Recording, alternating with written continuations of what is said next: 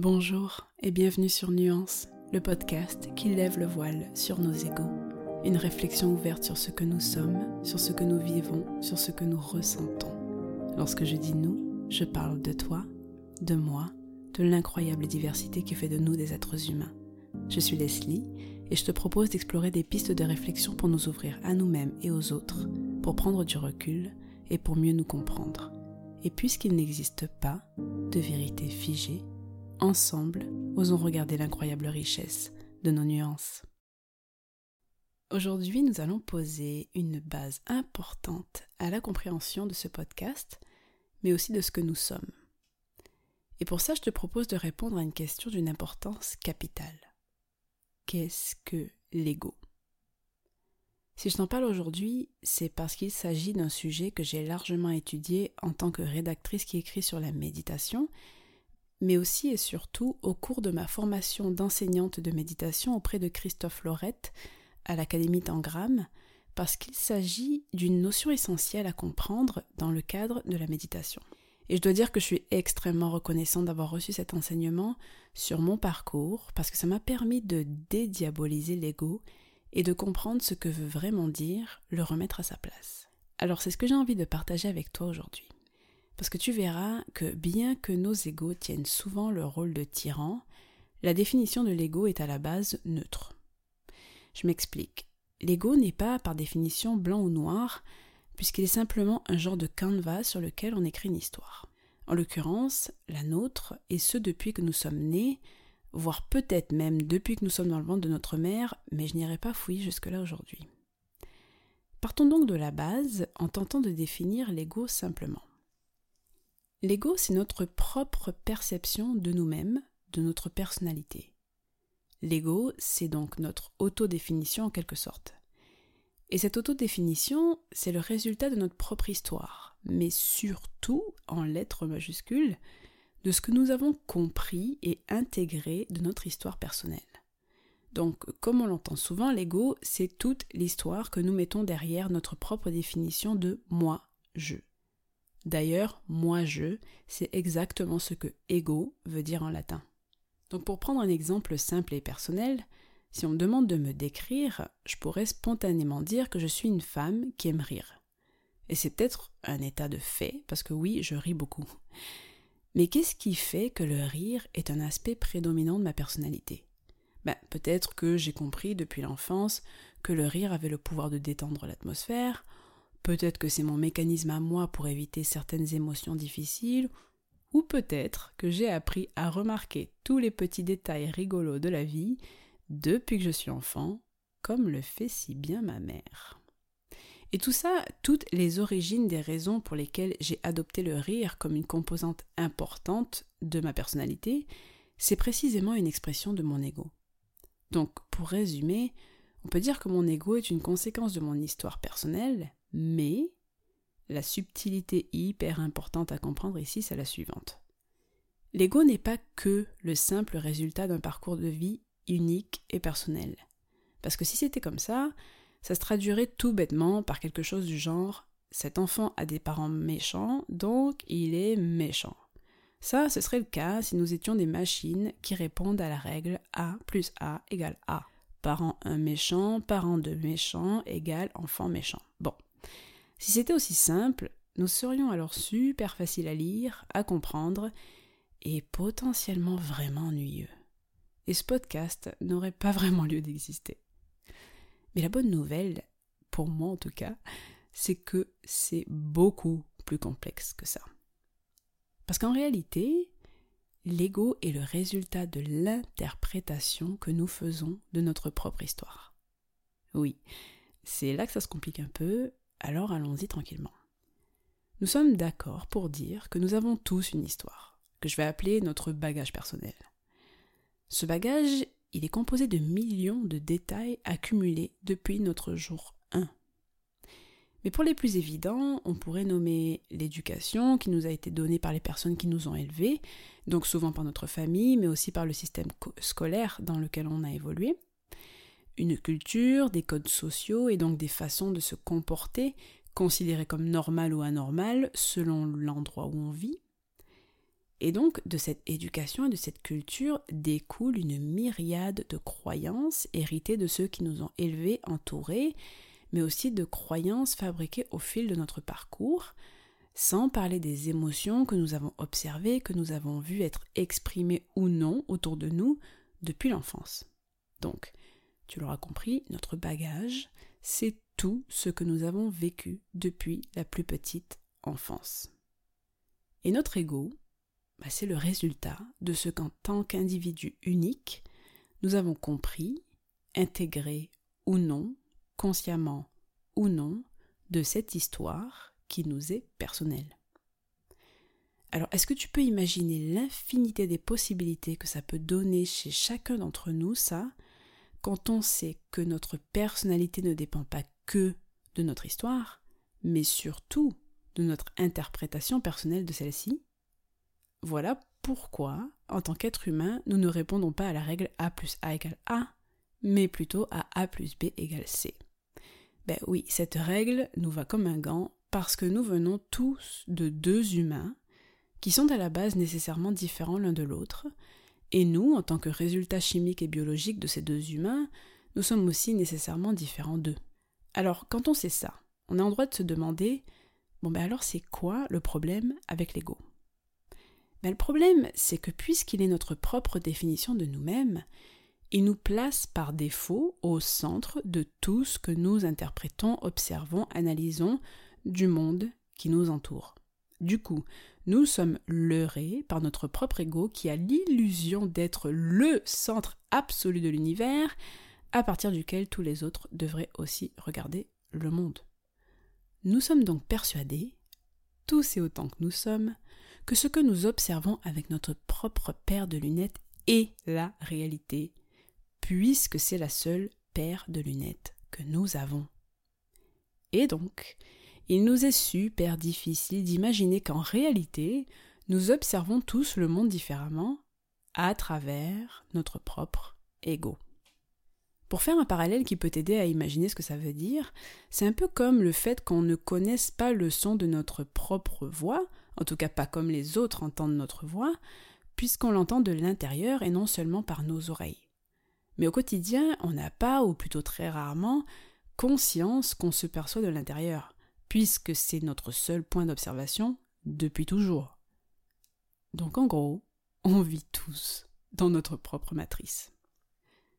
Et ça, bah, ça pose problème si et seulement si on ne prend pas de pas de recul pour s'en rendre compte et par conséquent pour considérer les autres en sachant qu'ils ne peuvent pas voir les choses exactement comme nous-mêmes. Lorsque c'est le cas, c'est-à-dire lorsqu'on ne fait pas le travail nécessaire pour prendre conscience que notre vision du monde est complètement subjective et ne peut pas être celle partagée par tous, alors là oui, il y a un problème avec l'ego. Mais ce n'est pas l'ego en tant que tel qui est le problème, puisqu'on l'a vu, il n'est que le résultat d'une histoire pour la faire courte, mais plutôt notre prise de recul ou non sur celui-ci. Alors pour reprendre les expressions populaires, on entend souvent dire qu'une personne a un trop gros ego par exemple. Bah, en réalité, c'est pas la taille de l'ego qui est problématique, mais plutôt la capacité de cette personne à prendre conscience qu'elle vit dans sa propre illusion comme chacun d'entre nous. Alors pour schématiser le tout, regardons trois scénarios. Celui de la personne avec un ego démesuré, celui de la personne avec un ego mesuré, et enfin la personne sans ego. Une personne à l'ego démesuré, c'est une personne qui est tellement centrée sur sa propre vision du monde qu'elle ne parvient pas à se rendre compte que celle-ci est complètement subjective par définition. Elle croit alors que sa paire de lunettes personnelles lui montre toujours la vérité. Et ça, c'est le cas d'énormément de personnes qui peuvent d'ailleurs être absolument adorables, parce que non, une personne avec un gros ego n'est pas nécessairement désagréable, mais on verra ça un petit peu plus loin. Par contre, une personne avec un ego mesuré, c'est justement une personne qui a conscience qu'elle porte tout le temps sa propre paire de lunettes subjectives et qui donc fait constamment l'effort de prendre un pas de recul sur sa vision des choses, puisqu'elle sait que celle-ci ne représente pas la réalité absolue. Alors quand elle va être en train d'écouter une personne qui parle, par exemple, elle va tenter de se mettre à sa place pour comprendre sa situation, sans trop se laisser influencer par sa propre histoire. Elle sait que sa paire de lunettes ne peut pas lui permettre de saisir toutes les autres réalités possibles, alors elle va tenter de se connecter à son empathie pour sentir l'autre, plutôt que d'essayer de l'écouter seulement avec les filtres biaisés de son mental. Et enfin, une personne qui n'a pas d'ego, c'est simple, c'est Bouddha. L'absence d'ego, c'est le détachement absolu de sa propre histoire pour être une ouverture totale, complètement dénuée de jugement, de croyances, d'idées préconçues. Et personnellement, je ne connais personne de cet acabit. Et c'est bien normal, parce qu'on a vraiment besoin de notre ego. Il nous permet de poser un regard unique sur le monde, de poser des définitions sur ce qui nous entoure, sur notre environnement, sur les autres êtres humains, et donc de faire des choix, de prendre des décisions, d'avoir des goûts et des opinions. Tu me suis? Puisque nous vivons dans ce monde et entourés de plein d'autres personnes, nous avons besoin de poser un cadre de compréhension sur le monde pour décider de la manière dont nous voulons entrer en interaction avec lui. Voilà pourquoi s'imaginer qu'on ne devrait plus avoir d'ego n'a aucun sens. Par contre, prendre conscience de l'existence de l'ego et de la façon dont il nous influence est essentiel pour, effectivement, le remettre à sa juste place. Et donc, s'ouvrir davantage aux autres. Et comme j'aime beaucoup les mises en contexte, puisqu'elles permettent de bien saisir des notions parfois floues, voici l'histoire d'un gros égo gentil. Allez hop, laissons voguer nos imaginations. Nathalie a la soixantaine. Elle a un boulot qu'elle aime bien, des amis qui l'adorent, un mari plutôt cool, deux enfants adultes. Nathalie a la personnalité d'une bonne patte, comme on lui dit souvent. Elle est toujours d'accord, toujours partante pour aider, écouter, soutenir, dorloter. Évidemment, tout le monde l'adore et veut être près d'elle, puisqu'elle est celle sur laquelle tous peuvent compter. Nathalie a avancé avec ce caractère doux et docile toute sa vie, puisque c'est sur ce modèle qu'elle a construit sa personnalité. C'est le modèle de sa mère qu'elle suit, celui avec lequel elle a compris qu'elle pourrait se faire aimer et accepter. Depuis sa plus tendre enfance, elle a inconsciemment intégré l'idée que pour être une femme aimable et acceptable, il fallait être de service et toujours disponible, même quand elle ne l'est pas. Alors, elle se plie en quatre, pour tout le monde. C'est sa nature, elle est comme ça, répète souvent son mari. Nathalie, elle est née pour être notre mère à tous, aime bien dire sa meilleure amie. Et quand Nathalie entend ces commentaires, elle ressent toujours une double émotion quelque chose de chaleureux, d'enveloppant, mêlé à une sorte d'agacement, de pointe au cœur qui dit non. D'ailleurs, ça la surprend à chaque fois, cette sensation double. Et comme elle ne sait pas trop quoi en faire, elle la glisse sous le tapis. Et elle sourit. Elle envoie même un petit bisou à la personne qui la décrit ainsi, comme pour bien chasser l'autre émotion, celle qui, avec l'âge, prend des fois une place de plus en plus dérangeante. Et un jour, elle se réveille épuisée. Ce matin-là, elle a tout simplement pas la force d'être gentille, serviable, à l'écoute, disponible. Elle se sent un peu comme si elle avait épuisé ses capacités à jouer ce rôle. Alors évidemment, elle essaie de se forcer, parce qu'elle a tellement l'habitude de porter les vêtements de ce personnage qu'elle a extrêmement peur de la réponse de son entourage à un si grand changement chez elle. Parce que ce que désire profondément Nathalie, c'est simplement d'être aimée, comme tout le monde. Alors elle se force, elle s'efforce. Mais son mari sent que la note est fausse. Qu'est-ce qui se passe, ma chérie? Tu te sens pas bien? Il lui demande. Si, si, je suis juste un peu fatiguée. Je crois que j'ai besoin de changer un peu d'air. Hein, aujourd'hui, je vais aller voir la mer. Alors, Nathalie prend le large. Mais juste pour la journée, histoire de se remettre sur pied, comme elle pense. Mais lorsqu'elle arrive devant la mer sans trop pouvoir le maîtriser, elle craque. Devant ses yeux, l'infini d'un bleu parfait.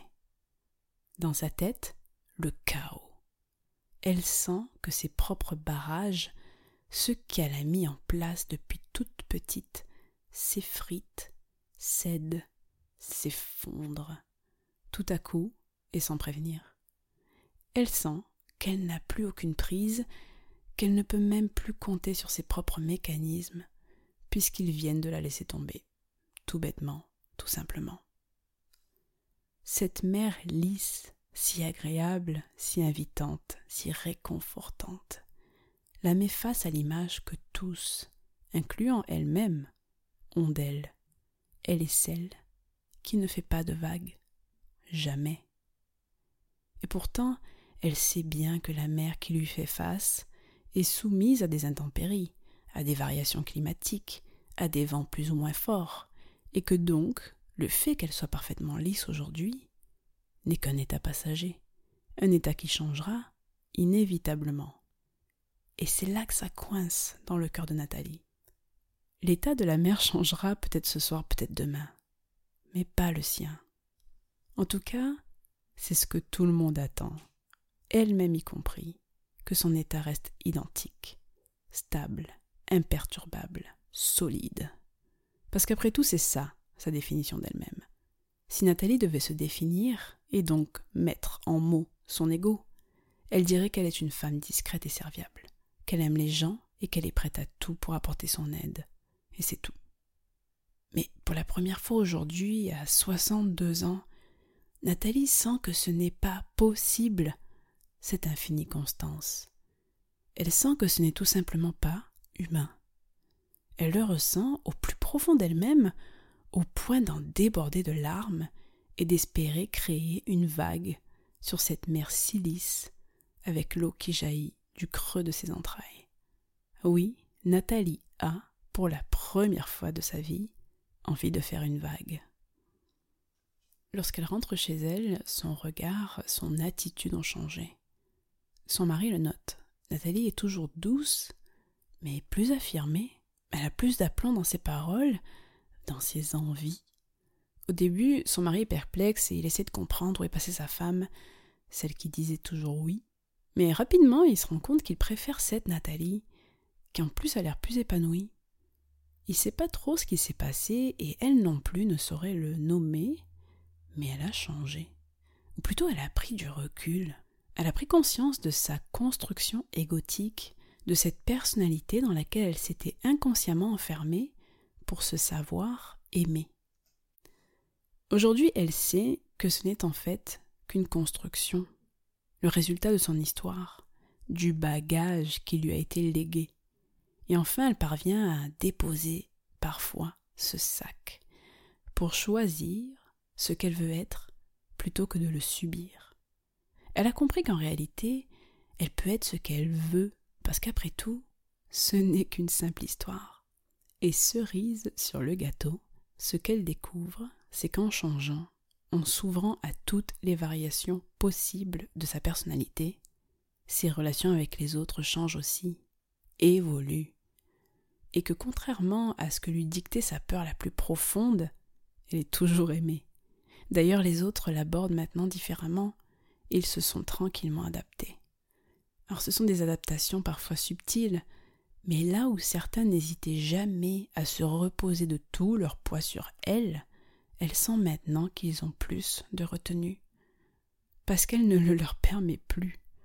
Tout simplement par respect pour elle-même, pour son propre équilibre. Alors voilà, ma chère auditrice, mon cher auditeur, la conclusion de cette histoire. Avant, Nathalie avait un ego qui prenait trop de place et qui ne la laissait pas respirer. Et ce parce qu'elle n'avait jamais eu l'occasion de le regarder avec distance, de prendre conscience de ce dont il était fait. Elle portait la même paire de lunettes depuis toujours et n'avait jamais essayé de les enlever deux secondes pour voir ce que ça faisait. Mais à partir du moment où elle comprend que se présenter au monde avec cette personnalité n'est en fait qu'une seule possibilité parmi l'infini des possibilités, elle ouvre les valves, elle se donne de l'air. Elle s'offre la liberté de toutes ses nuances. Et elle se permet enfin d'aborder les autres avec une ouverture plus large que celle de la gentillesse à toute épreuve.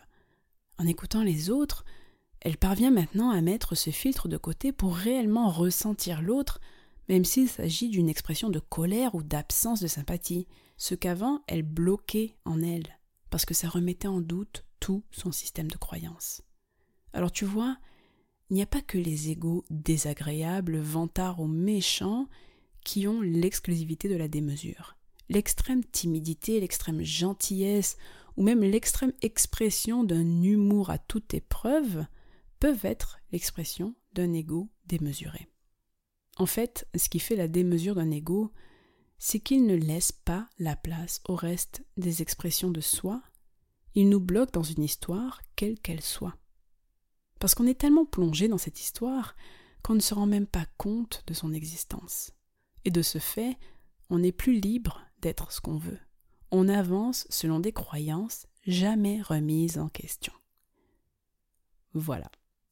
J'espère que cet épisode t'apporte une vision un peu plus nuancée de ton ego et, par extension, de celui des autres. Alors pour terminer avec l'ego, et surtout pas pour exterminer l'ego, on s'est bien compris, une petite phrase de conclusion. Ton ego, c'est à la fois toi et pas toi du tout. Alors n'hésite surtout pas, mais vraiment surtout pas, à le regarder avec distance pour en percevoir les formes et les nuances, et construire avec lui une collaboration solide. Oui, parce qu'entre ton ego et ta nature profonde, celle qui ne s'inquiète même pas de ton chaos égotique, il y a moyen de monter ton équipe de rêve, celle qui avance vers la version de toi la plus authentique et disons-le franchement, la plus sympa à vivre pour toi-même. Et évidemment, par répercussion directe pour ceux qui t'entourent aussi. Alors sur ce, à très vite et cheers à ton équipe.